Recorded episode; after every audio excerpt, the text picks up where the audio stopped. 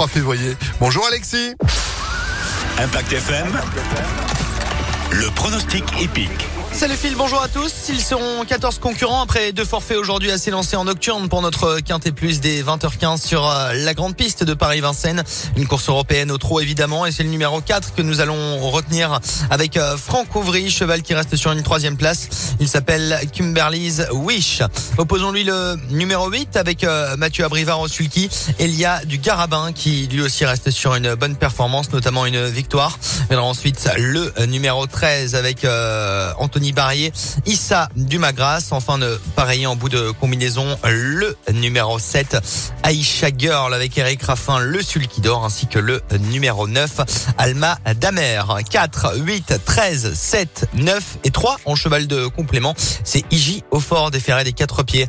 4, 8, 13, 7, 9 et 3 pour notre Quintet Plus aujourd'hui.